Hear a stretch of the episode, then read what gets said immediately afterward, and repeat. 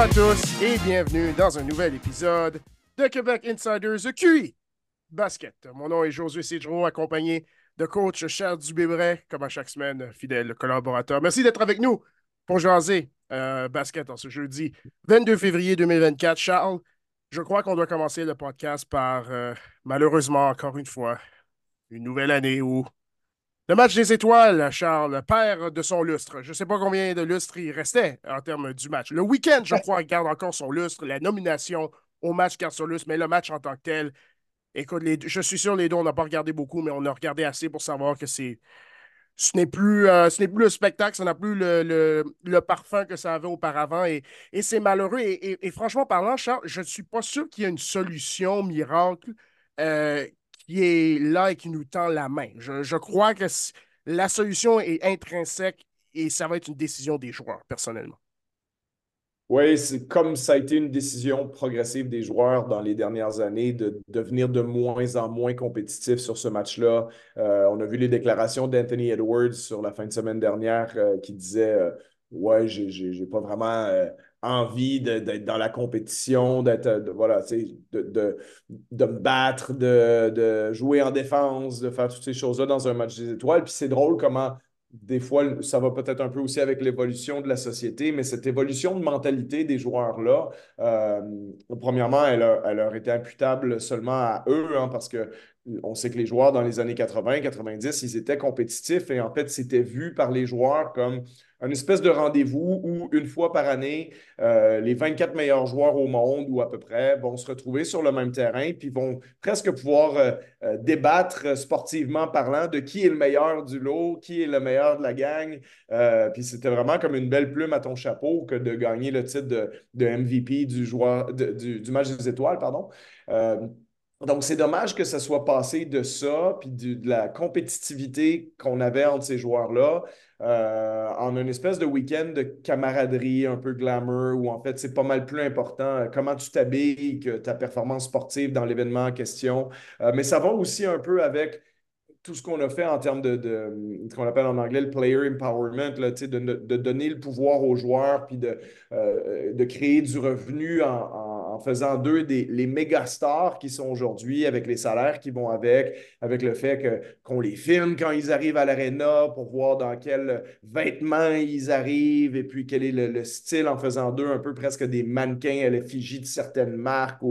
Et puis j'ai rien en quelque part contre contre ça, puis contre euh, l'évolution de la société, parce que je ne veux pas sonner non plus comme euh, un, ancêtre, euh, un, vieux dinosaure qui n'est pas prêt à voir que les gens se comportent différemment en 2024 qu'avant. Mais c'est dommage qu'à travers tout ça, on ait perdu la compétitivité du match en lui-même et que les joueurs, ça ne semble même plus les intéresser.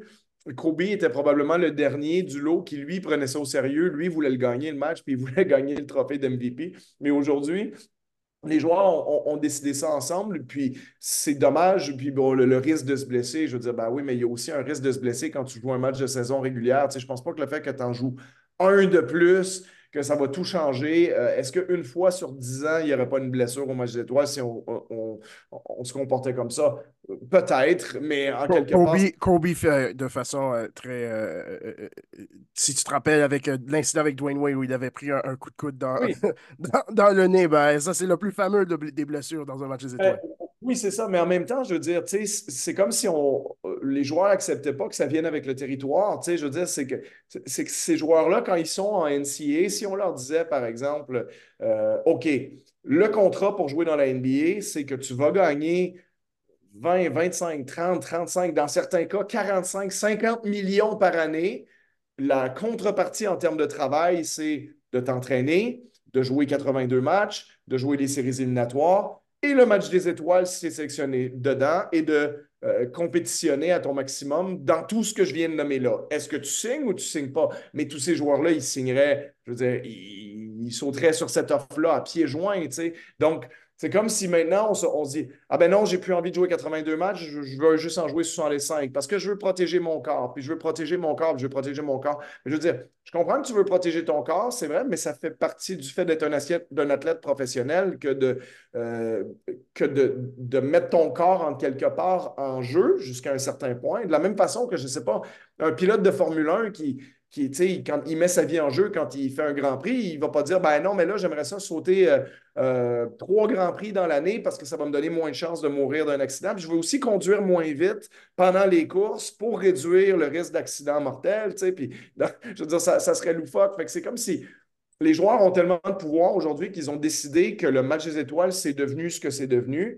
Donc, en réalité, le prestige, c'est pas de jouer dans le match, c'est juste d'y être sélectionné, comme tu disais. Ça, ça n'a pas perdu de son prestige. Donc, les joueurs veulent être sélectionnés. Ils sont même des fois euh, frustrés d'avoir été snobés, de ne pas avoir été sélectionnés pour, pour un match dans lequel ils n'auraient pas vraiment voulu jouer de toute façon et ils n'auraient pas voulu compétitionner. Donc, je trouve ça dommage parce que c'était un beau spectacle avant qui est devenu complètement inintéressant, qui fait en sorte que moi, je ne le regarde même plus depuis plusieurs années. Euh, ça, me, je me contente très bien juste d'ouvrir ma page euh, de, sport sur Internet le lendemain, puis d'apprendre qu'une ou l'autre équipe a gagné, puis que quelqu'un a certainement scoré 52 points euh, pendant que le, final, le, match a fini 468 à 374. Tu sais, je veux dire, ça, me, suffit en termes de consommation de match des étoiles, moi qui est un, un, boulimique de basket qui en consomme à n'en plus finir. Puis euh, encore une fois, ça ne fait absolument pas partie de ma bucket list de, choses à faire que de regarder le match des étoiles. Et, je trouve ça vraiment dommage parce que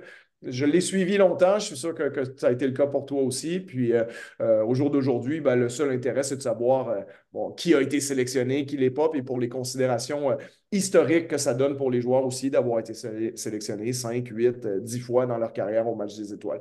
Je ne sais pas s'il y a une solution, Josué, honnêtement, pour, de mon côté. Là, euh, oui, effectivement, mettre un incitatif financier, euh, je veux dire, OK, 500 000 à tout le monde pour l'équipe gagnante. non, ça ne change rien. Il, y a déjà un incitatif financier cher, puis ça ne change rien. Fait que c'est pas comme si tu mets un peu plus d'argent, puis des, des, gens regardent le, montant des contrats. Viens pas me dire qu'un peu plus de. surtout que c'est les gars qui font des gros salaires qui sont sélectionnés au match des étoiles. C'est pas eux autres qui sont ici en train de dire, hey, donne-moi un 200 000 de plus. Ben non, voyons donc.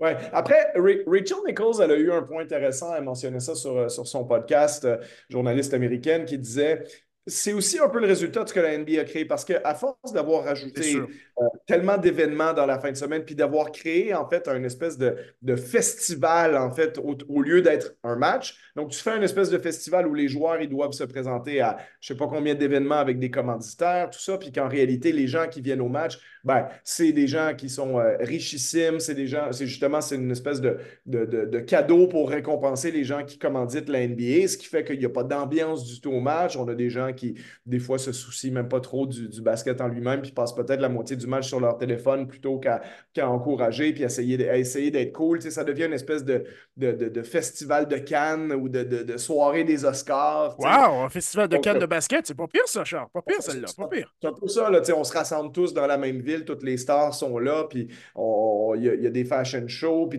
des, tout ce qui va avec. Donc, pour moi, quand, quand tu mets tout ça ensemble, c'est qu'effectivement, tu passes un peu le message aux joueurs que OK, même chronologiquement, le match, c'est ce qui vient en dernier. Donc, c'est presque comme si en importance, euh, le match des étoiles, c'est ce qui est en dernier. Ce qui est important, c'est d'être là, c'est d'être assis au bord du terrain pendant les concours de dunk, pendant le spectacle de trois points, d'avoir tes vêtements euh, aux, effigies des, grandes marques. Donc, euh, voilà, la priorité est là. Puis le match en lui-même, c'est un peu une arrière-pensée de la fin de semaine. Puis aussi frustré qu'Adam Silver puisse être, c'est vrai que je trouve que Rachel Nichols avait un bon point, c'est qu'on fait presque tout pour faire comprendre aux joueurs que ce qui est important, c'est le week-end en lui-même et non le match. C'est plus le match des étoiles, c'est le All-Star Weekend à travers lequel l'un des multiples événements, c'est le match qui est le soi-disant prétexte pour qu'on soit tous ensemble. Donc, euh, c'est une chose à quoi il faut réfléchir, mais en quelque part, la NBA a établi sa, liste de priorités en disant ben, si ce qu'on veut, c'est faire de l'argent, créer du contenu médias sociaux, etc., etc., ben, le contenu médias média social aujourd'hui, il ne vient pas du match en lui-même, il vient des, des dunks euh, du samedi, il vient du, du concours Curry UNESCO, il vient du concours à trois points, il vient de, des, événements, euh, des événements mondains qui sont autour du match. Donc, euh, c'est la NBA qui a fait ce choix-là, puis on, en subit les conséquences au jour d'aujourd'hui. Puis je trouve ça malheureux parce que je pense qu'il va presque peut-être venir un moment où ça va être comme le Pro Bowl au football, où le, match aura même plus lieu, puis ça va être que des, concours d'habileté peut-être entre les deux équipes, à moins qu'il euh, y, ait une solution miracle que, je ne connais pas pour l'instant, à ce qu'on retrouve la compétitivité d'antan là-dessus. Écoute, il n'y a, pas une solution. Il y a simplement un changement euh, intrinsèque de la part des joueurs qui vont venir et il n'y a aucune façon de prédire ça, il n'y a aucune façon d'inciter ça, il n'y a aucune façon euh, d'influencer ça. Je crois que ton point sur comment le week-end euh, est, planifié, qu'il y a beaucoup d'événements en, peu de temps et les joueurs arrivent dimanche, puis tu as fait de la fête, tu as fait un paquet de commanditaires, tu es brûlé, ça ne tente pas nécessairement vraiment de jouer beaucoup de basket. Mais de l'autre côté, tu pourrais faire l'argument que c'est comme un peu leur vie de tous les jours. Mais bon, en tout cas, ça, c'est un beaucoup plus long argument que je ne veux pas vraiment qu'on rentre là-dedans euh, aujourd'hui. Mais euh, comme tu l'as dit, euh, c'est le prix à payer pour la nouvelle NBA. Il semble, il semble que c'est la bonne analyse à, faire. Et simplement, on doit simplement ajuster nos attentes et nos, nos égards envers ce match à l'avenir. Charles, en tant qu'entraîneur, c'est toujours malheureux quand quelqu'un euh, perd son job, euh, mais ça fait partie du métier. Et les Nets de Brooklyn ont pris une décision il y a deux jours euh, de virer Jacques Vaughn, le coach entraîneur, à qui ils avaient donné une extension. je ne sais pas de combien d'années, en termes années, ont effectives. Ça disait une année, un contrat, une extension de contrat avec multiples années. J'ai un peu étudié la compta des, des, des, contrats de coach, contrats de joueur. Il y a toujours une façon de que l'annonce dise multiples années, mais réellement, c'est vraiment une ou deux. Euh, mais ça n'empêche que, euh, écoute, les Nets étaient à la dérive, je pense que c'était clair. Euh, il y avait des joueurs, notamment Spencer Dinwiddie, qui faisait une, ce qu'on appelle une grève active. Tu es, présent au match, mais tu fais tout pour dire à tout le monde je ne suis pas présent. Euh, défaite contre les Celtics par plus de 50, euh, défaite euh, contre les Bucks par plus de 50 récemment. Je, crois que Charles, c'est un club en général qui se cherche. Et, cette résultante, sans nécessairement être une surprise, est également un symptôme de la situation générale, j'ai l'impression. Oui, on n'a pas trop de direction à Brooklyn en ce moment, puis euh, c'est pas jeter la pierre à, Sean Marks que de dire ça, parce que Sean Marks, globalement, je pense qu'il a fait un, excellent travail depuis qu'il est à Brooklyn, parce que si tu remets ça en perspective, il a hérité de peut-être la pire situation de la NBA euh, suite à l'échange de Kevin Garnett, Paul Pierce à l'époque, qui, avait, euh, qui a fini par donner Jalen Brown puis Jason Tatum aux, Celtics de Boston, avec les choix repêchage qui ont été envoyés là-bas. Donc, c'est une équipe qui était complètement déplumée en termes de, de choix repêchage. Euh, donc, dans un premier temps, on avait réussi à créer une identité malgré le manque de talent, avec beaucoup de, jeunes joueurs euh, cool euh, qui jouaient dur. donc, Spencer Dinwiddie, d'ailleurs, faisait partie de ce groupe-là avec Karis LeVert, avec Jarrett Allen, etc., D'Angelo Russell et compagnie. Et puis, éventuellement, ben, comme on est à New York, on a réussi à. Bon, c'est le fun d'avoir une, vibe puis une énergie spéciale, mais dans l'NBA, ce qui te fait gagner, c'est le talent élite. Et comme ils sont à New York, euh, ben, ils ont été en mesure d'attirer euh, Kyrie Irving, Kevin Durant, donc de se transformer en l'une des équipes qui soudainement avait le plus de talent dans la NBA. Euh, par la suite, on a aussi ajouté James Harden. Et qui sait si l'histoire aurait été différente si Kevin Durant n'avait pas mis son pied sur la ligne sur le tir qui a égalisé le septième match contre les Bucks plutôt qu'éliminer les Bucks. Donc, peut-être que les, on parlerait des Nets comme ayant été champions. Euh, ils se dirigeaient certainement vers ça avant les frasques de Kyrie Irving qui ont frustré James Harden et qui les ont forcés. Puis bon, ça, ça a fini par énerver Kevin Durant aussi, ce qui fait que tout ce beau monde-là est parti l'année dernière.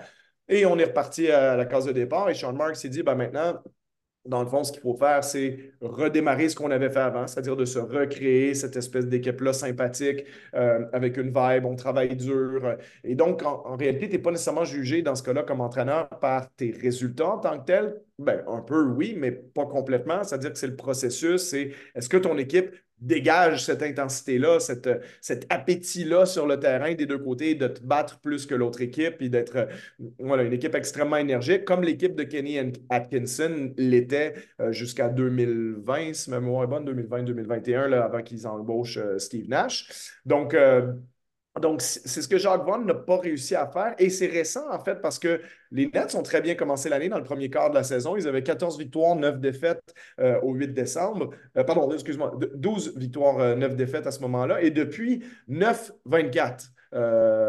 voilà, donc seulement 9 victoires en 33 matchs, c'est 27 de victoire, c'est très, très faible. Donc, depuis deux mois et demi, ça ne va plus du tout à Brooklyn. Et on n'a pas trop de direction parce que, bon, quoi faire avec Michael Bridges, quoi faire avec euh, la situation de Ben Simmons? On a un paquet de joueurs compétents, en quelque part, quand tu t'additionnes tous les joueurs qu'ils ont eu depuis le début de l'année, les Royce O'Neill, Dorian Finney-Smith et compagnie, euh, Nick Claxton, etc. Euh, Dinwiddie faisait partie de ce groupe-là. Donc, on a quand même un certain nombre de, bons joueurs qui ne sont pas non plus excellents. Euh, donc, ça ça mène Sean Marks à croire, ben, avec un certain nombre de bons joueurs, on devrait être capable de ne pas se retrouver dans une situation où on perd 24 matchs sur 33. Euh, même si dans l'ensemble, je veux dire, Jacques Vaughn, il termine son, passage à Brooklyn avec euh, plus de victoires que de défaites, en 71 victoires, 68 euh, défaites. Et comme tu dis, on lui avait donné récemment une extension de contrat. Donc, euh, intriguant de voir ça. Il y a aussi une petite nouvelle qui sort en ce moment comme quoi Joe Tsai serait peut-être euh, euh, voudrait peut-être vendre une partie de ses parts avec les Nets. C'est sorti. Là, ça, j'avais pas vu ça. Ça, je savais pas. Ce matin, c'est tout, tout récent. J'ai vu passer ça tout juste avant qu'on commence à enregistrer. Donc, intriguant de voir la direction que cette équipe-là va prendre. ça ne semblait pas être une vente totale, donc peut-être pas quelque chose qui aura un impact au niveau sportif sur cette équipe-là. Mais euh, la première chose à faire, ça va être de se trouver une, identité à Brooklyn parce que aussi, bon euh, Michael Bridges puisse être, euh, ça fait quand même un peu étrange de dire que tu vas construire ou, disons, continuer à investir sur une équipe dont le meilleur joueur est un, un, joueur qui, a été dans sa carrière un role player et qui a 28 ans maintenant. Donc, il y, a, eu des rumeurs de, demander est-ce que les Nets pourraient être intéressés à un jeune Jalen Green, par exemple, avec Houston pour récupérer des choix repêchage en donnant à Michael Bridges, etc. il y a des, rumeurs comme ça qu'on a entendues. Puis euh, en ce moment, ben, c'est comme si l'équipe n'est est pas trop capable de choisir quel chemin prendre. Ça fait un peu penser à la situation récente des Raptors avec, euh, avec Siakam, et compagnie, qui sont, qui sont des bons joueurs, mais tu sais que tu as un plafond qui, est quand même assez clair avec cette équipe-là. Puis euh, ben, l'équipe, elle ne sait pas trop sur quel pied danser en attendant. Donc, il n'y a pas vraiment de décision qui a été prise à ce niveau-là. Mais la première décision, ça a été de, congédier Jacques Vaughn. Et puis, je pense que Sean Marks espère juste être le plus euh, compétitif possible d'ici la fin de la saison avant de prendre probablement des, des vraies décisions autour du repêchage cet été. Le péché initial, c'est que Ben Simmons est devenu pratiquement un rien. Parce que le pari de cette équipe était Ben Simmons avec des joueurs de rôle, des joueurs qui sont capables de tirer à trois points, des joueurs qui sont capables de se rendre au panier, des joueurs qui sont capables de cacher ses faiblesses à lui. Pas parce qu'il a juste des faiblesses, parce que ses forces, lorsqu'ils sont amplifiés, créent une équipe quand même assez intéressante. On ne va pas se le cacher.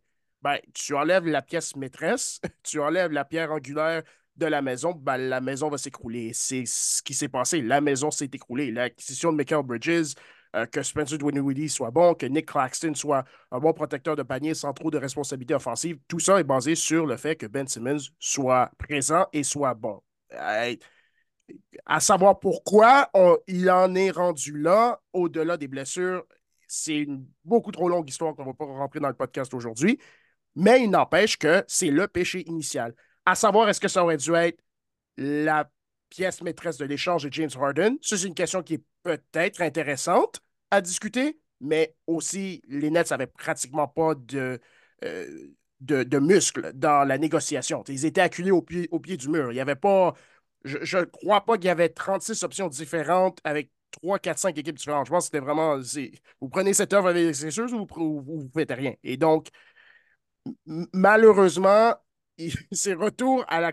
pour Sean Marks spécifiquement, c'est retour à la case départ. L'équipe est dans la même situation que lorsqu'ils avaient fait l'échange de Garnett et Pierce, comme tu l'avais mentionné. Ils n'ont pas leur choix de repêchage. Euh, c'est un club à la dérive et ils vont devoir être créatifs dans la reconstruction.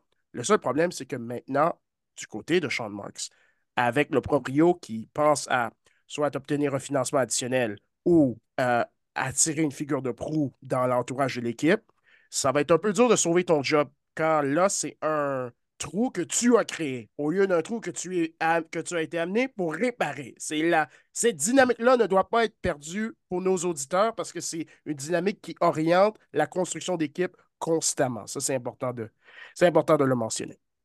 Euh, finalement, Charles, euh, une autre nouvelle euh, dont je voudrais qu'on discute en rafale, c'est Mike Conley qui a signé une extension de contrat avec les Wolves du Minnesota, deux ans, 21 millions. Euh, je t'ai texté quand, j'ai eu la nouvelle parce que j'étais absolument euh, abasourdi. Euh, c'est une valeur monétaire incroyable pour l'équipe.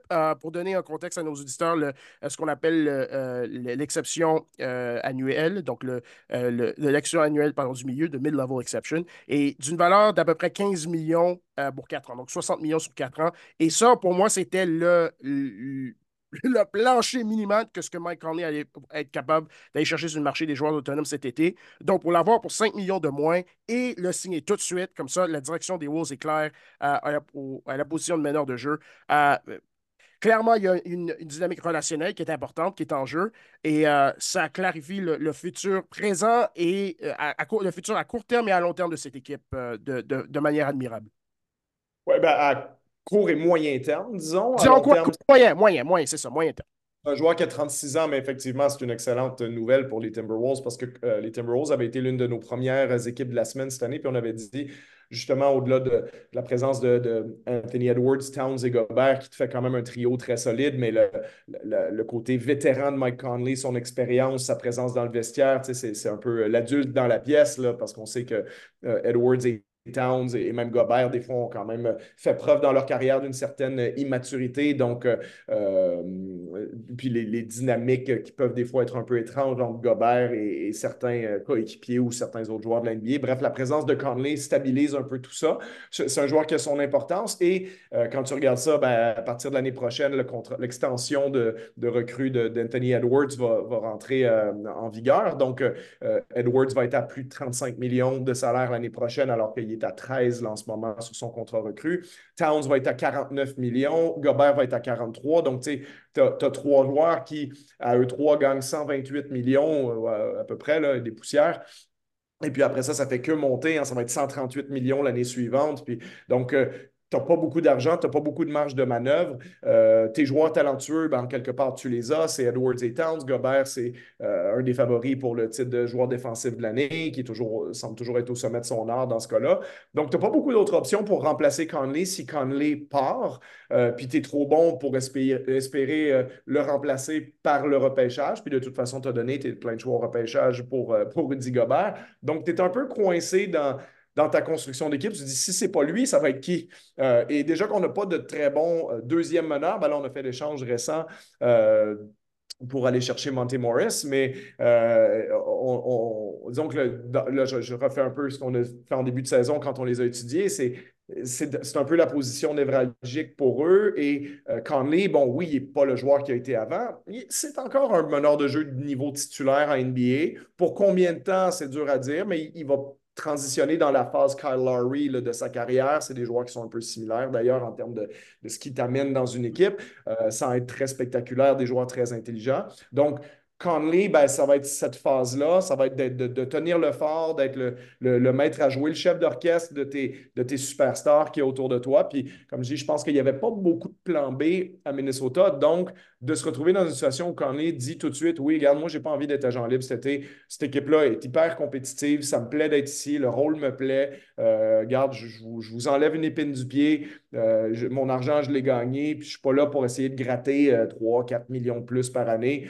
Donc, euh, comme je les salaires sont déjà énormes. Ça prenait quelqu'un qui allait faire le travail pour un salaire qui n'est pas faramineux non plus. Puis, euh, excellente nouvelle pour les Timberwolves. Et, je pense que oui, il y a des chances qu'on assiste progressivement au déclin de Mike Conley à travers ce contrat-là, mais au moins, ils ont la tête tranquille pour cette année, l'année prochaine. Et puis l'année suivante, quand il sera en dernière année de contrat, ben, on pourra euh, se reposer la question. C'est comme si on repousse le problème dans deux ans. Et à ce moment-là, je pense qu'on pourra peut-être avoir décidé les orientations de l'équipe en fonction de quels résultats sont arrivés en séries éliminatoires cette année, l'année prochaine. Euh, est-ce qu'il faut conserver exactement le même noyau? Est-ce qu'il faut euh, se pencher sur l'échange d'un des morceaux de ce noyau-là pour avoir différentes pièces? Mais je ne pense pas qu'on veut se poser ces questions-là tout de suite à Minnesota. Je pense qu'on veut des réponses en premier. On est quoi en séries éliminatoires?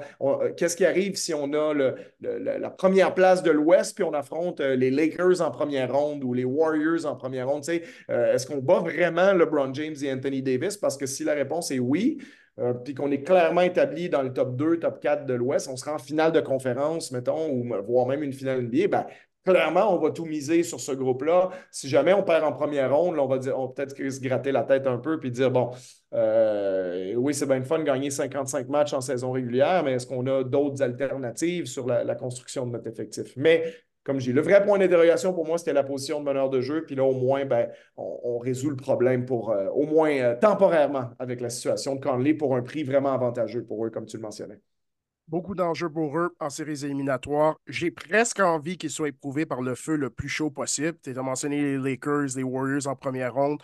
Pas nécessairement que ces équipes-là, comme on, on, a, on en parlé euh, la semaine passée, on va en parler un peu cette semaine. Euh, c'est pas nécessairement des équipes, je crois qu'on voit comme des équipes championnes, euh, favoris, mais c'est des équipes qui, en première ronde, pour les battre, il va falloir que tu donnes tout, il va falloir que tu sois, que tu performes au, plus haut de tes qualités. Et si cette équipe du, du Minnesota est une réelle équipe potentielle qui peut prétendre aux grands honneurs, finale de conférence, finale NBA, champion NBA cette année, l'année prochaine, disons dans deux ans, et que les proprios, tiens-toi bien, Charles, ils sont déjà au deuxième niveau de taxe de luxe pour 11 joueurs, 115 pour l'année prochaine. Fait si les nouveaux proprios vont mettre un gros, gros chèque en blanc, il faut que les performances valent la peine d'un gros, gros chèque en blanc. Et cette, franchement parlant, Charles, plus j'y pense, plus j'ai vraiment envie qu'ils jouent comme une équipe vraiment sérieuse pour qu'ils prouvent à eux-mêmes et au reste de la ligue que non seulement on est sérieux, mais euh, touchez pas notre noyau. On bâtit quelque chose de sérieux. On a une bonne vibe, on a un bon momentum.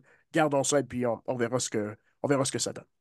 Euh, Charles, euh, ce serait bien de passer en rafale nos prédictions de mi-saison par rapport au trophée. Euh, individuels. Euh, donc, on, avait fait nos prédictions euh, mi-saison, tiers de la saison, je crois, en termes de MVP, joueur défensif de l'année, joueur le plus amélioré, sixième homme, recrue de l'année et coach de l'année. Donc, en rafale, si on passait à chacun de ces trophées-là, est-ce qu'on ferait un changement? pour le trophée du joueur le plus utile, moi, j'avais Nikola Jokic et toi aussi. En ce moment, pour moi, je ne changerai pas.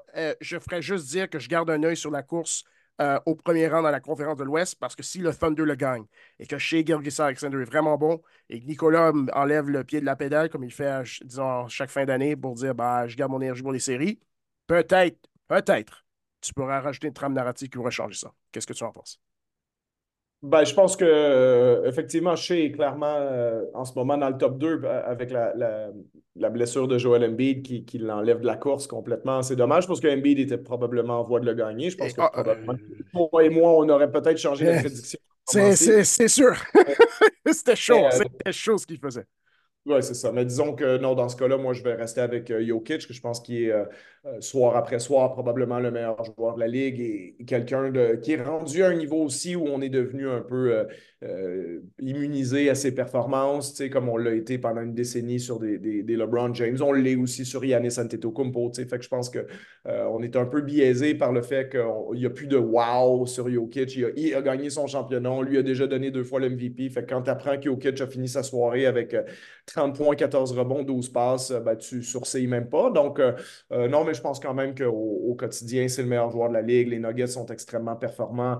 Euh, puis, comme je dis, moi, je ne suis pas quelqu'un qui s'attarde à ouais, ils ont fini troisième au lieu de deuxième ou deuxième au lieu de premier. je ne comprends pas du tout, euh, soit dit en passant, la trame narrative que des gens qui, euh, qui pensent que peut-être Jason Tatum gagne l'NBA.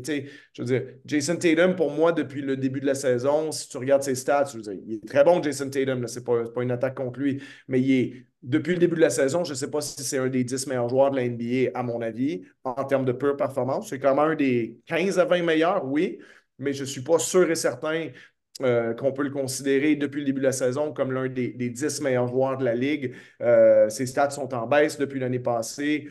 Ses, pourcentages sont, corrects sans être géniaux, mais il joue dans la meilleure équipe de la Ligue parce que c'est sûr que quand on autour de toi, c'est Jalen Brown, Chris Tapps, Porzingis, Derek White, euh, euh, voyons, euh, Drew Holiday. Tu sais, que je veux dire, les, les, quatre joueurs autour de toi, c'est des joueurs de niveau All-Star pratiquement. Tu sais, il y avait quand même une, candidature pour Derek White cette année en, termes de match des étoiles. Donc, je veux dire, c'est c'est aussi pour ça que les Celtics sont bons comme ça. C'est pas que Jason Tatum. Donc, moi, le côté, euh, mais ah, c'est le meilleur joueur de la meilleure équipe, bon, on lui donne MVP. Moi, j'achète pas ça. Je pense qu'il faut regarder plus loin. Puis, effectivement, Jokic, euh, Shea Gilgis Alexander, puis voir peut-être un peu, si on creuse un peu plus, Luka Doncic euh, sont des candidats qui sont pour moi plus intéressants euh, parce que leur performance est carrément directement relié au, résultat de l'équipe. Pas que Tatum, ça ne l'est pas du tout, mais à mon avis, ça l'est un peu moins que les trois joueurs que je viens de te nommer. Peut-être un Kawhi Leonard si les Clippers vont performer comme un vrai de vrai niveau, mais cela, personnellement, je, je préfère attendre plutôt que de me prononcer. joueur défensif de l'année, Charles, j'avais Rudy Gobert et toi aussi.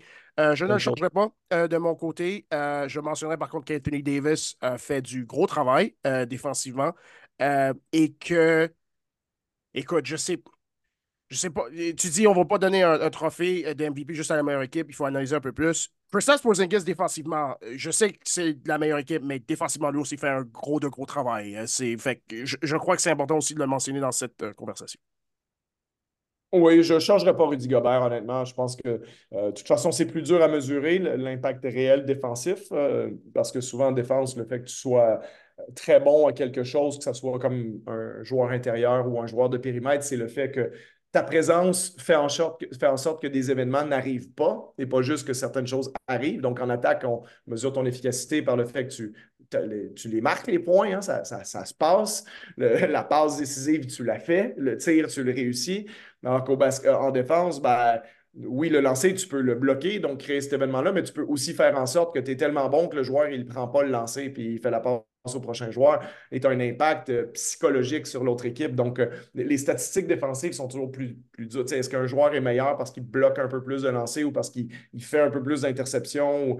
Donc, c'est pas. Euh, la corrélation n'est pas directe. Donc, c'est plus dur à, évaluer la performance défensive d'un joueur. et, là, des fois, je me fie un petit peu plus à certains euh, contextes d'équipe. Puis Minnesota est tellement dominant défensivement et quand tu les regardes, c'est clairement dû à, bon, pas uniquement, mais en grande partie à la présence de, Rudy Gobert. Donc, euh, euh, il, est, au milieu, il est la pierre angulaire de la meilleure défense de la Ligue et, je pense que sa performance est au moins aussi bonne que celle de n'importe qui dans la Ligue. La vraie défense, c'est la prévention au lieu de la guérison. C'est le, meilleur, le meilleur proverbe que je pourrais donner pour décrire, décrire cet impact. Euh, au niveau du joueur le plus amélioré, euh, j'avais Tyrese Halliburton, euh, tu avais Tyrese Maxi. Je ne changerai pas le mien. que ferais-tu de ton côté?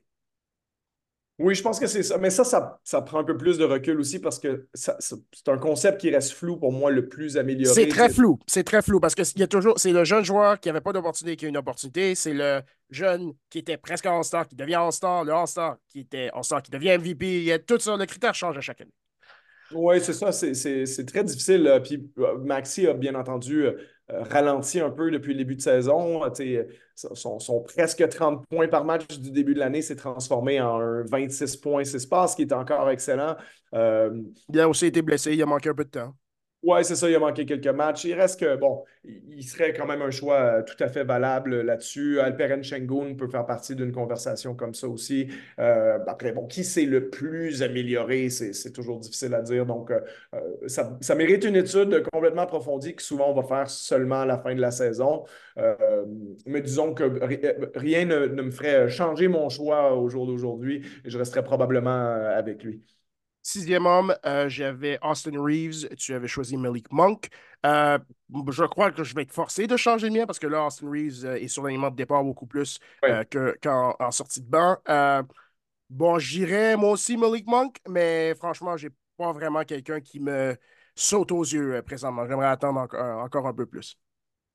Oui, ben Malik Monk, en fait, c'est que, bon, encore une fois, si, on, si tu regardes les matchs de Sacramento, quand il rentre sur le terrain, c'est vraiment un joueur dominant à travers lequel on, on fait passer l'attaque. Donc, c'est, oui, c'est l'un des meilleurs marqueurs de la NBA parmi les joueurs qui ne sont pas euh, titulaires. Il y a lui, il y a bon, Caris Levert qui a des beaux, euh, des beaux chiffres. Bogdan Bogdanovic à Atlanta aussi serait un, très, très bon candidat à ce niveau-là. Donc, après, ça devient un peu plus euh, ben, choisis le candidat que tu préfères à travers ça. Encore une fois, ils sont tous, à mon avis, très valables. Puis, comme tu le mentionnes, il n'y en a pas un qui est clairement au-dessus du lot. je pense à Jordan Clarkson il y a quelques années, qui, sur une saison où ça semblait assez évident que lui, il est à 20 points par match, puis sa présence en sortie de banc est vraiment différente de celle de tous les autres joueurs. Euh, comme tu le mentionnais, quand Austin Reeves était en sortie de banc pour les Lakers, ça revenait à peu près à ce que Malik Monk donne avec, euh, avec son équipe ou à ce que Karis Levert peut donner. Donc, euh, voilà, ces joueurs-là sont tous des bons candidats. Puis je pense que Monk est, probablement, s'il n'est pas au sommet de la liste, il n'est pas loin. Comme je dis, je garde un œil sur, sur Bogdan Bogdanovic qui fait quand même, lui, une très, très bonne saison. Si jamais on veut récompenser aussi quelqu'un qui est qui est dans une très, très bonne équipe, une équipe qui performe à haut niveau, garder un petit œil sur Norman Powell aussi avec les Clippers, euh, qui, fait une bonne saison aussi. Donc, ça va dépendre un peu de la tendance des voteurs, mais tous ces joueurs-là sont des candidats tout à fait valables à mes yeux. Recrue de l'année, euh, on est deux, on avait choisi Chet Holmgren. Euh, je crois que les deux, on le garderait aujourd'hui, mais avec la progression de Victor, on en a parlé dans le podcast la semaine passée, euh, c'est possible que ça va être une course extrêmement, extrêmement serrée d'ici la fin de l'année. Oui, c'est ça. Le, gap s'est vraiment beaucoup rétréci parce que, écoute, Victor, en ce moment, c'est un des. Oh, oh, regarde, si, si je ne m'excite pas, là, je dirais il est probablement déjà un des 35 meilleurs joueurs. J'allais dire 30, Charles. J'allais dire 30. 30, je suis très conservateur. Dans les, si on se parle dans les trois semaines, 30, c'est conservateur. Oui, dans les dernières trois semaines, c'est plus qu'il est dans le top 20. Là. Euh, euh, puis il fait des choses vraiment qui sont euh, affolantes parce que, comme je disais, moi, ce qui, ce qui disons, euh, me tempérait un peu en début de saison. Puis encore une fois, hein, il est jeune, donc c'était pas euh, contre lui, c'était plus le fait que oui, ce qu'il fait est phénoménal, mais c'est un peu décevant quand tu prends autant de trois points puis que tu lances 27 puis que tu es le pire tireur à trois points de la ligue euh, dans ceux qui en prennent. Disons que ça mettait un petit bémol sur ses performances, mais en ce moment, Victor, c'est plus ça. c'est rendu. C'était déjà dès le début de la de la saison, l'un des meilleurs joueurs défensifs de l'NBA par son impact, sa longueur, euh, sa capacité ben, à, rentabiliser la prédiction que, que j'étais pas le seul à avoir fait, que pour moi, dès son année recrue, il allait être premier de la NBA au, au lancer bloqué parce que avec, avec une taille et une mobilité comme ça, tu dis c'est pas très dur pour lui d'être à 3,2 blocs par match. Donc, euh, l'impact défensif a toujours été là, mais maintenant, l'impact offensif puis l'efficacité offensive ont commencé à suivre.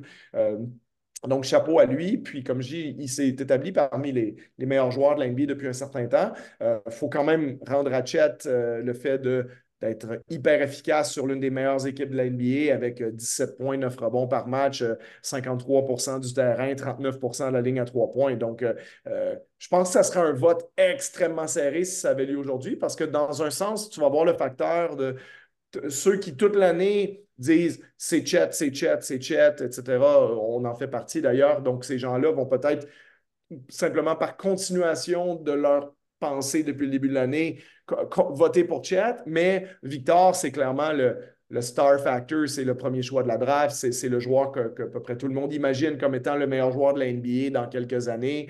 Euh, c'est voilà, c'est lui qui est un peu plus glamour que l'autre. Donc, est-ce qu'on va aller dans son sens malgré le fait que les Spurs ont, en termes de victoire-défaite, une saison euh, catastrophique? Euh, ça sera à voir. Mais je pense que la lutte va être très serrée à ce niveau-là. Euh, je croyais au début de l'année, au-delà, tu avais mentionné qu'il avait la chance d'être le plus grand bloqueur dans la ligue. Moi, j'étais très sérieux. Je pensais, je croyais qu'il avait une chance d'être au match des étoiles. Ben, le joueur, depuis trois semaines, quand on dit c'est un top 20, ben, il y a 24 joueurs qui sont sélectionnés au match des étoiles. C'est ce joueur-là que, dans ma tête, c'était conceptuellement, il y avait une forte possibilité qu'on voit toute la saison. Ça a pris un peu plus de temps. Bon, on ne va pas rentrer dans les détails, mais euh, clairement, euh, la progression du jeune homme est fulgurante, fulminante et impressionnante. Euh, en dernier lieu, Charles, coach de l'année, le titre de coach de l'année. franchement, Charles, je ne sais pas qui va gagner celui-là parce que entre Chris Finch à Minnesota, Mark Daniel, euh, chez le Thunder, Ty Lue chez les Clippers. Euh, je voudrais. I mean, Joe Mazzulla est très critiqué, mais les Celtics maximisent le talent. Pourquoi pas lui? Euh, tu pourrais mettre les Cavs avec JB Bickerstaff, qui non seulement a, survécu des blessures, mais l'équipe est, en feu depuis trois semaines. Il y a tellement. Les Knicks avec Tom Thibodeau, qui, malgré les, les, blessures récentes, était, avant cela, est en train d'atteindre un rythme de croisière. Il y a franchement parlant, cher, 10 candidats légitimes au, titre de coach de l'année. Donc, par défaut, je ne vais pas changer de mien, mais je ne serais pas surpris que je finis à un autre endroit par la fin de l'année. Oui, je pense, je pense que le top 3, pour moi, c'est. Moi non plus, je ne changerais pas. Ça va être, euh, je pense que ça va être Chris Finch euh, ou Mark Daigneault. Je pense que c'est vraiment les deux candidats parce que la fiche de leur équipe va être dure à, ignorer. Euh, puis la, méthode aussi, la manière dont leur équipe joue est euh, disons, euh, assez impressionnante et euh, attribuable à ce que le coach a fait. Je pense que Tyron Lou va être probablement pénalisé par le fait que, ben, excuse-moi, mais tu as trop de bons joueurs. L'arrivée de, James Harden. On, on, pourrait dire que les Clippers sont revenus au sommet parce que Kawhi Leonard est en santé et parce que James Harden est arrivé, pas parce que Tyron Lou fait un si bon travail que ça, même si ce que je dis là n'est pas vrai. Hein. Bien entendu, Tyron Lou, c'est l'un des meilleurs entraîneurs de l'NBA. Au-delà de ces candidats-là, ben, JB Bickerstaff, pour moi, lui, c'est la même équipe que l'année dernière, puis lui, il a réussi à, maintenir le cap malgré les difficultés, les, aléas des, blessures et tout ça. Donc, je pense que si j'avais un top 3 à discerner, ce serait ces trois-là. Euh, puis je garderais mon choix actuel de, Chris Finch, mais euh, encore une fois, c'est plus euh, discutable, je pense, à savoir qui, qui mérite quoi, parce que les, les coachs font avec des joueurs des effectifs différents. Donc, euh, c'est ça. À voir, mais je garde mon choix de Chris Finch pour l'instant. Un coach, Charles, qu'on n'a pas mentionné, qui a été plutôt vivement critiqué cette année, euh, c'est Darvin Ham. Et son équipe, les Lakers de Los Angeles, sont notre équipe de la semaine, ces fameux Lakers. Euh, c'est la 19, 19e meilleure attaque, la 14e meilleure défense, qui leur donne le 19e meilleur différentiel, une projection de 41 victoires. Ils ont une fiche de 30 victoires et 26 défaites, ce qui leur donne seulement le 9e rang dans la conférence de l'Ouest. L'aliment de départ on va s'assumer que, tout le monde est quand même en, santé correcte. Euh, D'Angelo Russell, Austin Reeves, Rui Hachimura, LeBron James et Anthony Davis. Ils ont une situation salariale de 168 millions, euh, donc un, total salarial de 168 millions, 3 millions au-dessus de la taxe de luxe. C'est la huitième plus grosse masse salariale dans la NBA. Globalement parlant, Charles, j'ai mentionné euh, Ham, euh, vivement critiqué, euh, surtout pour ses choix d'alignement de départ. De temps en temps, franchement parlant, je trouvais ça un peu plus démesuré parce que vu les contraintes de la construction de l'équipe, il y a des choses qui tentaient que je me disais, bien, que ce soit maintenant, que ce soit en série, il va falloir les tenter. De l'autre côté, par contre, je regarde le profil offensif de cette équipe et c'est très bizarre. Euh, OK, ils ont gagné de tournois intra-saison clairement, on a vu l'apogée et le potentiel de cette équipe quand, euh, les, gros stars sont motivés, quand les joueurs de, rôle euh, et les joueurs de soutien donnent un apport intéressant. Mais Charles, aide-moi un peu à comprendre. C'est la 30e équipe au niveau des rebonds offensifs. C'est la 30e équipe au niveau du nombre de tirs de trois points tentés. Ils ont la septième plus le septième plus gros rythme de jeu, donc ils vont quand même, ils prendront quand même assez vite. Ils sont milieu de terrain en revirement, donc c'est pas comme s'ils ont une bonne, une bonne sécurité de, euh, du, ballon. Donc ils, sont quand même assez aléatoires avec leur revirement, mais ils sont septième au niveau des lancers francs tentés. Comment est-ce que tu m'aiderais à contextualiser un peu, tout ça et, la performance de l'équipe? Ben, L'élément à considérer, c'est qu'ils sont 30e aux trois points tentés. C'est celui qui a un, un vrai impact sur leur jeu. Ils n'ont pas beaucoup d'espacement parce qu'ils n'ont pas beaucoup de joueurs qui sont capables de lancer de loin. Euh, historiquement, les équipes vont quand même préférer que LeBron lance de loin que de près. C'est la même chose pour Anthony Davis, c'est la même chose pour D'Angelo Russell. Euh, bon, Austin Reeves, oui, est un peu meilleur. Euh, euh, Torian Prince peut bien lancer à trois points, mais il reste que cette équipe-là, c'est pas comme si elle, regorgeait de joueurs qui sont hyper dangereux à trois points, ce qui fait que tu peux fermer la clé pas mal plus sur Anthony Davis, sur LeBron James, puis forcer cette équipe-là à prendre des lancers qui sont plus euh, difficiles. cette année, c'est sûr que, bon, Russell lance assez bien la ligne à trois points, hein, forcément 40, 42% au jour d'aujourd'hui. James lance bien aussi, mais c'est par rapport au, comment je te dirais, la crainte qu'on a des Lakers qui lancent, indépendamment des pourcentages, n'est pas si grande que ça, euh, parce qu'il y a beaucoup de joueurs là-dedans dont ce n'est pas la préférence première et le volume, en général, on considère en basket que le volume de tir à trois points euh, euh, crée plus de force gravitationnelle sur ton défenseur que ton pourcentage. C'est-à-dire qu'un joueur qui lance 34% de la ligne à trois points, mais qui en prend 11 par match, euh, va faire en sorte que son défenseur va le garder plus proche que celui qui lance 38% mais qui en lance 2,5 euh, par match. Donc, euh, on n'a pas beaucoup de joueurs qui, qui lancent beaucoup à trois points. le meneur de l'équipe, c'est D'Angelo Russell qui en prend 6,4. Et que jusqu'à un mois passé était sur, la porte d'échange. Hein? Oui, puis euh, euh, James et Prince sont à 5, euh, puis même Austin Reeves, hein, qui est un, bon tireur à 3 points, 37% il prend quand même plus de tirs à 2 points que de tirs à 3 points. C'est quelqu'un qui est plus dans la création que dans le, tir pur à 3 points. Donc, on n'a pas beaucoup de joueurs de, profil, le fameux 3ND, pour mettre autour de James et Davis. et dans la NBA d'aujourd'hui, ben, ce n'est pas, pas suffisant. si on remet ça en perspective aussi, beaucoup de gens qui, qui s'amusent à critiquer LeBron James euh, depuis toujours. Il, y a, des millions de personnes dont c'est le sport national, c'est de critiquer LeBron James s'il si, si, y a le malheur de ne pas prendre un tir euh, qu'il faut qu'il prenne. Donc, il faut le critiquer, il faut continuer de, rabâcher à, quel point Larry Bird ou Michael Jordan ou Kobe Bryant auraient pris ce tir-là en faisant complètement abstraction du fait que Michael Jordan en finale NBA, il a aussi fait la passe à Steve Kerr, qui, qui, a mis le tir pour gagner le championnat, ou que, ou que Michael Jordan en a raté plusieurs dans sa carrière aussi. Il y a toujours un espèce de sport national, on critique LeBron. Euh, et la raison pourquoi je dis ça, c'est qu'il y a beaucoup de gens qui croient que parce qu'ils ont LeBron, et de surcroît, parce qu'ils ont Anthony Davis, ben c'est suffisant. Cette équipe-là devrait être meilleure qu'elle puis il devrait gagner, puis regarde comment ça, il ne gagne pas. Puis non. Dans la NBA d'aujourd'hui, il y a tellement de talent que d'avoir deux bons joueurs, c'est pas comme avoir Scottie Pippen puis Michael Jordan, puis ton troisième meilleur joueur peut être Horace Grant, comme en 1992, puis tu es champion NBA. Tu euh, John Stockton puis Karl Malone, ben, c'est suffisant pour aller en finale NBA parce qu'il euh, y a une équipe pas longtemps avant dont le deuxième meilleur joueur était Vernon Maxwell puis qui a gagné le championnat NBA contre une équipe dont le deuxième meilleur joueur était John Starks. Euh, puis eux sont passés à un match près d'être champion NBA. C'est juste un petit clin d'œil historique pour dire si on, regarde une équipe en 2024 avec une perspective des années 90, ben, on va dire, ils LeBron puis Anthony Davis, donc ils devraient euh, être meilleurs que ce qu'ils sont. Mais on voit que c'est plus suffisant parce que presque toutes les équipes ont ben, des équipes qui sont compétitives ont au moins deux bons joueurs. Si ce n'est si pas trois, dans certains cas, c'est quatre. Euh, puis des fois, ces équipes-là sont mieux complémentées autour. Euh, je parlais de l'exemple des Celtics, c'est quand tu as Jason Tatum et Jalen Brown qui sont des joueurs à plus de 25 points par match, mais qu'autour d'eux, tu as Kristaps Porzingis qui historiquement est un joueur à plus de 20 points par match, Drew Holiday qui a déjà été un joueur à plus de 20 points par match, tu as aussi Derek White, tu as aussi Al Horford qui a déjà été un joueur étoile. Tu as des équipes qui ont des effectifs beaucoup plus étoffés, euh, ce qui fait que les Lakers, ben, si tu enlèves les deux stars, c'est un peu juste.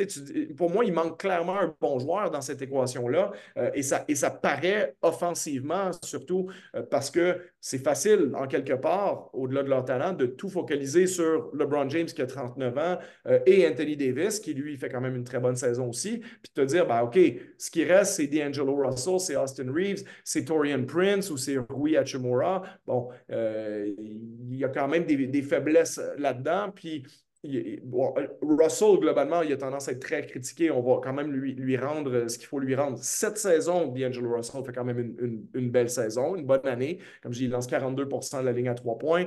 On lui avait donné un contrat probablement en vue de l'échanger. Au final, on a décidé de rien faire, de le conserver.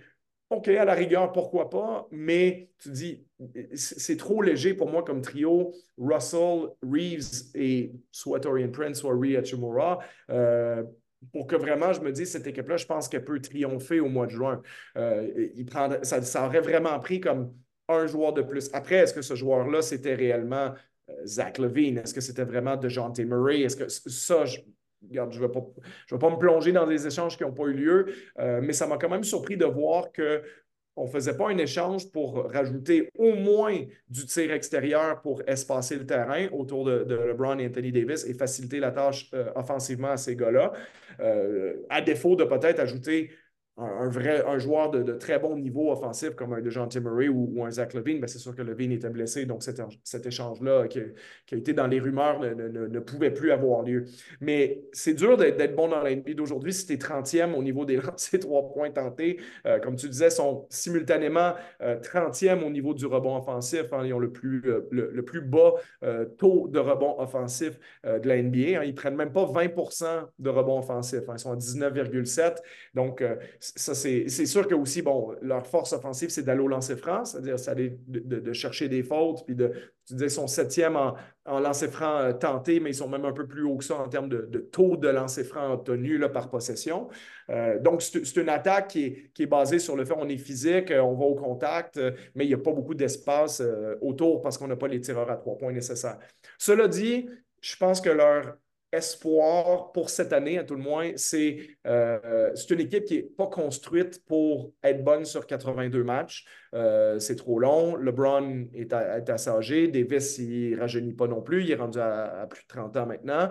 Donc, euh, je m'attendais en début de saison à ce que les Lakers auraient beaucoup de difficultés avec le marathon de 82 matchs, mais on a vu que sur une période plus courte comme le, le tournoi d'intra-saison, ils ont été capables de le gagner. Et les Lakers qui en ce moment ont six victoires, une défaite à leurs sept derniers matchs depuis le début février, donc ça va quand même un peu mieux depuis trois semaines. Si on est capable de monter en régime sur un mois, un mois et demi, euh, ça peut être une équipe très dangereuse en séries éliminatoires comme ils l'ont été l'année dernière. Ils ont quand même atteint la finale de conférence avec cette équipe-là. Euh, et je peux très bien imaginer que euh, face à l'inexpérience du Thunder, ou ah ben, peut-être pas l'inexpérience totale, mais le, moins d'expérience des, Timberwolves du Minnesota. Tu sais, euh, le jour où LeBron et Anthony Davis, ils se regardent dans les yeux et disent Bon, LeBron, moi, il faut que je sois meilleur qu'Anthony Edwards pendant sept matchs. Puis Anthony Davis dit Moi, je suis meilleur que Carl Anthony Towns de toute façon. Euh, puis il faut qu'on arrive à contourner la présence de Rudy Gobert. Euh, avec ce qui nous reste autour. Austin Reeves, il faut que tu joues à ton top niveau. D'Angelo Russell aussi. C'est pas inenvisageable de penser qu'il peuvent battre Minnesota, de penser qu'ils peuvent battre peut-être le Thunder. Euh, ce qui pourrait être intriguant, par contre, c'est si jamais c'est les Clippers qui, qui, sortent euh, gagnants de cette course-là à la première place et que tu avais une série, numéro 1 contre numéro 8 entre Kawhi Leonard et LeBron James, euh, la série du Crypto.com Arena, ça pourrait être intriguant. Mais bref, on, va, on, va, seulement voir ça en séries éliminatoires, puis en fonction du match-up, parce qu'on on a vu en finale de conférence que même si les matchs étaient serrés, ils sont probablement pas les capacités de battre euh, les Nuggets de Denver. Et c'est une série de première ronde tout à fait possible pour les Lakers. Donc, le, le rang des équipes, l'adversaire qui vont affronter peut très bien déterminer si c'est une équipe de première ronde ou une équipe de finale de conférence. Parce que si le chemin, c'était par exemple de battre le Thunder en première ronde et ensuite battre les Timberwolves en deuxième ronde, ça, pour moi, je peux l'envisager peut-être un peu plus que battre les Nuggets ou battre les Clippers. Euh, à tout le moins de manière successive. D'en battre un, peut-être, probablement pas d'en battre deux. Donc, c'est comme ça que je vois les Lakers cette année. Et euh, ça va nous mener ensuite probablement à quelle décision de LeBron James pour la suite de sa carrière, etc. Puis là, on pourrait faire beaucoup de spéculations par rapport à son fils, par rapport à tout ça, mais euh, on a déjà parlé un peu de la, possibilité de lui avec les Warriors la semaine dernière. Donc, euh, est-ce qu'il y a une réelle possibilité que LeBron quitte et que ça force les Lakers à prendre une direction différente? ça, je pense qu'on n'aura pas la réponse à ça avant euh, le mois de, juillet, probablement. Donc, pour l'instant, sur cette saison, c'est mon analyse un peu de, de l'équipe telle qu'ils sont présentement. The Crypto Series, Charles. T'as gagné, man. The Crypto Series. C'est ça qu'il faut dans la vie. Il faut une Crypto Series. Je, suis, je suis tellement content. Je suis tellement excité. Euh, tu as mis ton, ton, ton doigt sur euh, le symptôme de la maladie. C'est la performance des joueurs de rôle. Le fait qu'ils n'ont pas un haut niveau de tir à trois points au-delà du niveau de réussite. Gabe Vincent, grosse signature de cet été. Il n'a pratiquement pas joué de match. Je crois qu'il n'a pas joué un seul match à cause de blessures. Rui, Rui Hachimura, euh, lorsqu'on avait fait son échange et qu'on avait assumé son contrat, c'est qu'on s'attendait à ce qu'il prenne un, pas de. pas un gros pas dans sa, sa progression, mais un pas de constance. Et ce n'est pas le cas.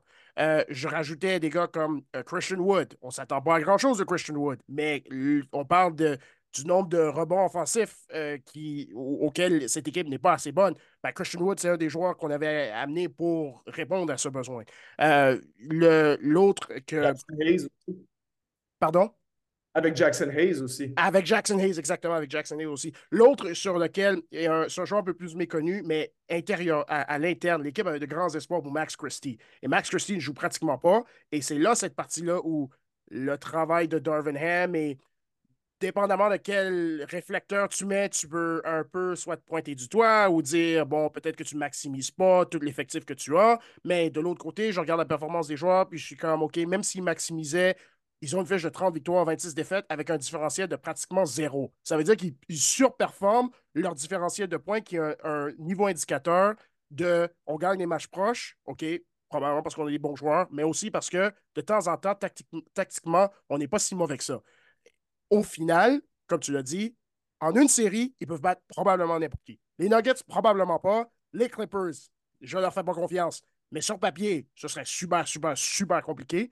Les Suns, on n'a pas encore vu leur meilleure version. Toi et moi, on, avait dit en début de saison, on avait besoin de voir 20 matchs de Bill Durant et Booker ensemble. On l'a pas encore vu. Je ne suis pas sûr comment ça, comment ça irait. Défensivement, je les aime mieux. Offensivement, j'aime les Suns un peu mieux. Mais gagner deux de ces séries-là, là, là, c'est là que tu me perds. Moi, je ne vois juste pas ça. au-delà du fait que, ben, au niveau du millage, en bon québécois, pour ces deux, euh, ces deux joueurs, euh, il y a deux joueurs étoiles, ça va être compliqué. simplement, ça va être compliqué et c'est peu probable, impossible, mais peu probable que tu puisses traverser multiples séries avec multiples ajustements, avec multiples défis euh, des deux côtés du terrain. Je crois que c'est, là qu'on on, peut, peut mettre le, le point d'exclamation.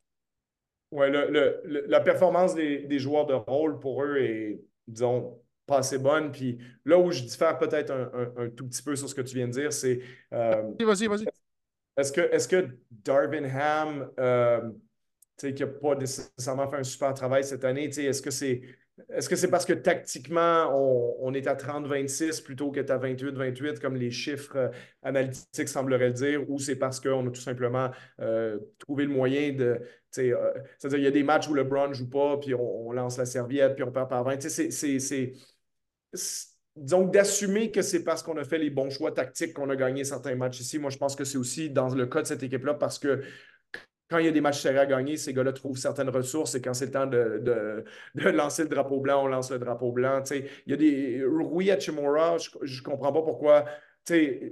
leur meilleur effectif en séries éliminatoires l'année dernière, c'était avec Rui Hachimura sur le terrain. Puis on ne le met pas dans le 5 de départ cette année. On trouve ça, entre guillemets, plus cute de mettre Torian Prince, mais là, on se rend compte que finalement, c'est mieux de mettre Rui Hachimura puis de mettre Austin Reeves, qui est leur troisième meilleur joueur on décide, non, on va être cute, on va le, on va le mettre comme sixième homme, ça va nous donner de la puissance sur le banc. Mais à un moment donné, on se dit, ah ben tiens, finalement, c'est peut-être pas une mauvaise idée de mettre nos cinq meilleurs joueurs sur le 5 de départ, puis que nos cinq meilleurs joueurs, ça soit les cinq joueurs qui jouent le plus. Euh, ça, je pense que des fois, j'ai toujours plus de difficultés à comprendre ça, de dire, ben, on va, on, va tout essayer, là, on va presque suranalyser ça, puis à un moment donné, des fois, c'est juste bon de mettre tes bons joueurs sur le terrain puis d'espérer que tes bons joueurs vont mieux jouer que les bons joueurs de l'autre équipe. C'est souvent d'ailleurs le, chemin principal pour gagner des matchs de basket. Donc, euh, euh, je trouve pas que les performances de, des Torian Prince puis des Cam Reddish de ce monde justifiaient le fait que ces gars-là devaient être vraiment des titulaires avec les Lakers de Los Angeles.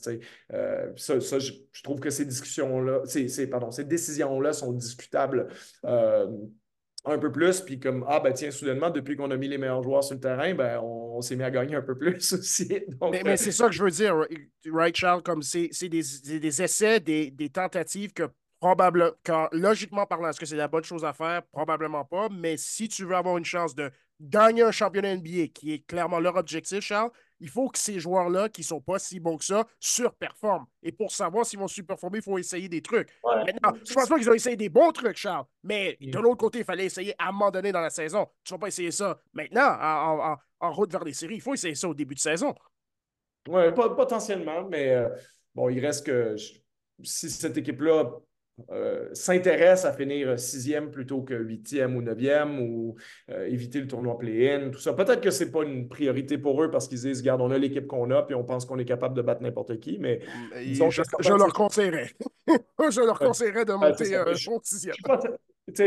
pour moi, c'est pas comme les Spurs qui, qui ont absolument rien à gagner cette année puis qui vont se dire bon, ben, on va essayer Victor Wenbanyama en 4 avec euh, Jeremy Sohan en 1, puis on va voir si ça fonctionne, même si ça semble relativement évident que ça ne fonctionnera peut-être pas. Ben, pas évident, mais donc euh, les chances que ça marche très bien sont peut-être minces, puis éventuellement, euh, on se rend compte que c'est pas si bête que ça d'avoir un vrai meneur de jeu puis de faire jouer Victor un peu plus en 5. Puis là, soudainement, Victor devient l'un des 20 meilleurs joueurs de l'NBA. Donc, euh, ce c'est pas très grave à San Antonio parce que c'est le temps de les faire, ces expériences-là, alors que les Lakers, eux, sont en mode championnat. Donc, de toute façon, comme je dis, ce pas des, critiques que je fais, c'est plus euh, je pense que Darvin Ham, il faut qu'il reste conscient qu'ils sont dans un mode championnat, pas dans un mode euh, exploration expérimentale, comme c'est le cas à, San Antonio, où on peut se permettre de justement, euh, on veut certaines réponses, ben, ça nous coûte quoi de mettre Jeremy Sohan, meneur de jeu, 20 matchs, 25 matchs, rien du tout là, dans un portrait total, même si ton intuition te dit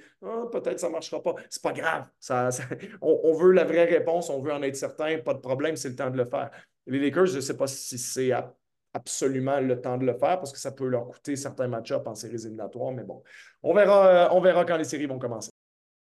Charles, une euh, telle franchise attire euh, tellement de réflecteurs, non seulement cette année, mais au fil des années. Donc, notre capsule historique aujourd'hui, à tout seigneur, tout honneur, qui est le plus grand Laker de tous les temps? Et je crois que La discussion s'arrête à deux noms, euh, Kobe Bryant et Magic Johnson. Euh, chapeau quand même à Jerry West, euh, un des piliers fondateurs de la franchise. Will Chamberlain a également joué avec la franchise, mais il n'a pas joué assez longtemps. Donc, si on se concentre sur la partie plus grande Laker de tous les temps, je crois qu'on doit l'exclure de la conversation. Shaq, bien sûr, c'est un nom qui revient, mais avec la longévité de ces deux noms-là, on doit l'exclure de cette conversation. Peut-être que ce serait une conversation intéressante à savoir qui a eu le plus grand sommet en carrière chez les Lakers de tous les temps. C'est sûr que chaque rentrait dans la discussion. Et LeBron James, même chose, même principe. Euh, je dresse un... J'avais, j'y arrivais, Charles, j'y arrivais. Euh, Curry, Curry... Je pensais que tu allais l'oublier, je me disais, il va quand même pas oublier. Kareem dans cette Non, non, absolument pas, absolument pas. Kareem, bien sûr, a la longévité, euh, Curry a les championnats également, mais sa carrière est séparée en deux. il y a la partie Milwaukee et la, et la, partie Lakers. Malgré que ses chiffres en points chez les Lakers sont hein, super, super, super élevé, mais il finit pour moi troisième euh, tout juste. Et, encore une fois, lorsqu'on parle du sommet en carrière, euh, c'est sûr que là, il y a une discussion euh, intéressante à, avoir. Charles, si on, regarde le palmarès au niveau des chiffres, au niveau des honneurs pour ces deux joueurs, Kobe, c'est 20 saisons totales en tant que Laker, 5 titres. Euh, de champion NBA, un titre de MVP en saison régulière, deux euh, titres d'MVP au final, 18 fois au match des étoiles, 15 fois All NBA, 12 fois sur l'équipe euh, All Defense des meilleurs défenseurs, deux fois champion marqueur. Magic, c'est 13 saisons totales, 5 titres lui aussi, mais c'est 3 euh, titres de euh, championnat, euh, pardon, trois titres de MVP en saison régulière, trois titres de MVP en séries éliminatoires, des, des, finales, donc trois Finals MVP, 12 fois au match des étoiles, 10 fois All NBA, quatre fois champion passeur décisif et deux fois champion des vols. Ça, c'est un fait que la plupart des, de nos auditeurs n'ont pas, ne, ne, sauraient pas. malheureusement, bien sûr, Kobe n'est plus parmi nous. ça, c'est sûr que c'est J'y pense souvent, Charles, en termes de, des conversations et des, euh, de, l'apport de connaissances qu'il aurait pu donner en, pas juste au public, mais aussi derrière les scènes. Déjà quelque chose qu'il avait déjà commencé à faire depuis, depuis sa retraite, et ça, c'est malheureux. Mais lorsqu'on regarde le palmarès de ces deux grands, euh, j'allais dire, c'est plus qu'un volcan, c'est plus que supernova, ces deux euh, galaxies dans l'histoire de la NBA, où est-ce qu'on devrait commencer notre discussion? Ben, ils sont déjà pas faciles à comparer parce que pour moi, c'est deux des huit plus grands joueurs de l'histoire de la NBA. Si j'avais à faire un, top 10, je pense que les deux termineraient dans, le top 8. L'une des plus grandes euh, contradictions que j'ai avec moi-même euh, quand je regarde un peu l'histoire de la NBA, c'est que j'ai tendance justement dans ce top 10-là à mettre Magic Johnson plus haut que Kobe Bryant. Souvent, euh, disons, moi, j'ai un espèce de podium qui, pour l'instant, n'est pas vraiment touchable, que, les gens soient d'accord dans l'ordre ou le désordre, mais je veux dire, le trio Jordan, euh, LeBron James et Kareem Abdul-Jabbar, pour moi, c'est dur d'argumenter de mettre un autre joueur sur le podium que ces trois-là, euh, parce qu'ils ont vraiment, ils cochent toutes les cases en termes d'excellence individuelle, collective, euh, longévité, etc. il y a des gens qui vont dire Ouais, euh, Bill Russell, ben Bill Russell, c'est l'excellence des championnats, mais ce n'est pas, pas, pas, une très grande force offensive dans sa carrière, Bill Russell. Will Chamberlain, c'est la part statistique, mais c'est pas, pas le succès collectif qui va avec. Euh, puis pour moi, il y a une espèce de noyau après ce top 3-là, parce que Chamberlain et Russell, je les mets souvent ensemble parce qu'ils ont aussi joué dans une époque très différente, niveau statistique, tout ça. Euh, on en a déjà parlé, puis on pourra en reparler dans le futur, mais disons que les, chiffres sont complètement boostés dans les années 60 par le fait que euh, le rythme de jeu était freiné, les équipes prennent un nombre de lancers incalculable. pas beaucoup de monde vont au rebond, donc tu as, toujours un joueur comme eux qui, qui prennent, prennent 20-25 rebonds par match parce que c'est comme ça que le jeu se jouait à l'époque. Euh, et donc, c'est un jeu qui est très différent, qui était très. Euh, euh, qui, menait, disons, à des dominantes statistiques qu'on ne peut plus voir par la suite. Donc, je les mets un peu après. Puis, j'ai un groupe d'à peu près cinq joueurs, là, de Tim Duncan, Kobe Bryant, Larry Bird, Magic Johnson et Shaquille O'Neal, tu vois, qui sont pour moi mon groupe, le numéro, peut-être numéro 4 à numéro 8. Et j'ai souvent tendance à mettre Magic en haut de cette liste-là.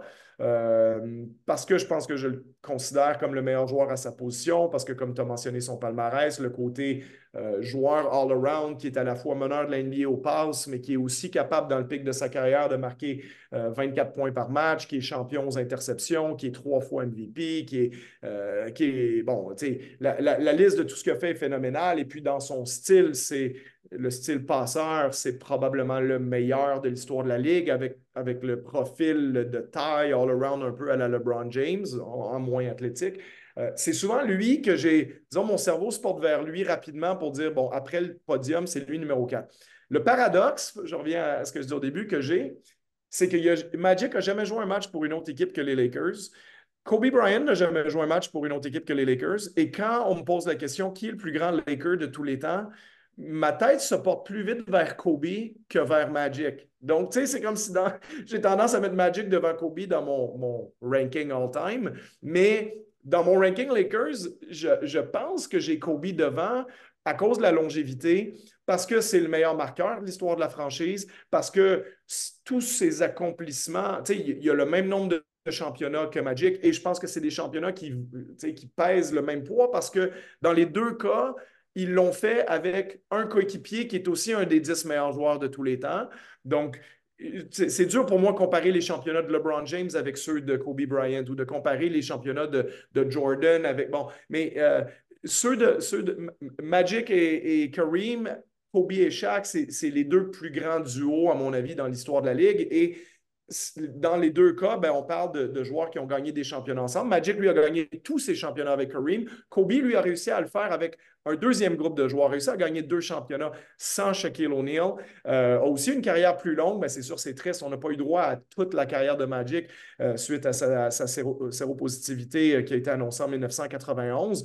Mais il reste que le meilleur scoreur, c'est Kobe. Le joueur qui a, joué le plus de matchs pour les Lakers, c'est Kobe. Euh, celui qui a, été là le plus longtemps, il a été là 20 saisons, c'est Kobe. Euh, Kobe a aussi le côté défenseur, d'avoir été euh, l'un des meilleurs défenseurs de la NBA, d'avoir été 12 fois sur les équipes all defense. Alors que Magic, lui, n'était pas reconnu comme un très bon défenseur, même s'il faisait beaucoup d'interceptions, mais n'était pas reconnu comme euh, un, stopper défensif euh, du tout. Puis Magic n'a pas 18 sélections au match des étoiles. Magic n'a pas deux, championnats des marqueurs et des championnats des passeurs, c'est des profils différents. Euh, Magic n'a pas quatre fois le MVP du match des étoiles. Euh, Magic n'a pas, euh, comment je te dirais, le, 30, je ne sais pas combien, 30 quelques mille points que Kobe Bryant a marqué dans sa carrière. Magic ne s'approche pas de 33 000 points, là, je viens d'avoir les chiffres devant moi.